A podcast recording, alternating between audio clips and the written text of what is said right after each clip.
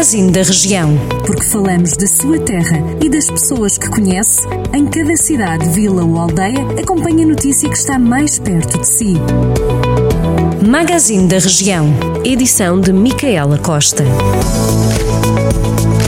António José Brito Correia, da coligação Coragem para Mudar PSD-CDS de Santa Combadão, pode afinal ser candidato à Câmara Municipal. Um despacho do Tribunal, publicado com data deste domingo, dá conta de que o social-democrata é elegível e a candidatura foi aceita. Para o PSD, todo o caso não passou de uma ingerência por parte da juíza, que avaliou as listas dos candidatos às autárquicas. Na semana passada, um despacho dava conta de que o candidato poderia ser inelegível ter uma condenação já transitada em julgamento pela prática em autoria material e na forma consumada de um crime de peculato enquanto exerceu funções como vereador. A Câmara de Oliveira de Frades vai participar no programa Voluntário Jovem para a Natureza e Florestas que decorre neste mês de agosto e que é promovido pelo Instituto Português do Desporto e da Juventude. 16 jovens vão participar no programa no Conselho.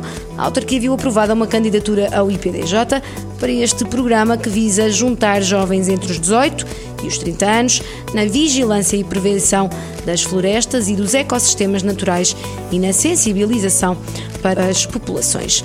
O Conselho de Mangualde vai receber na próxima semana, dias 23, 24 e 25 de agosto, sessões de capacitação em arte urbana no âmbito da iniciativa Alto Mondego Rede Cultural. Em comunicado, a Câmara desafia a comunidade local pegar no spray e a colorir o município com a ajuda de um artista urbano que foi desafiado a criar murais nos quatro conselhos da rede cultural. As inscrições estão abertas e os interessados deverão contactar a Biblioteca Municipal Dr. Alexandre Alves. Com o propósito de vivenciar o verão ao ar livre, a Câmara de Aguiar da Beira preparou um programa diversificado para as noites do município. Quinta-feira, dia 19, há cinema no verão em Drive-In, no Complexo Desportivo Municipal, pelas 10 menos um quarto da noite, com entrada gratuita. Está dada a volta pela região. Estas e outras notícias em jornaldocentro.pt. Jornal do Centro, a rádio que liga a região.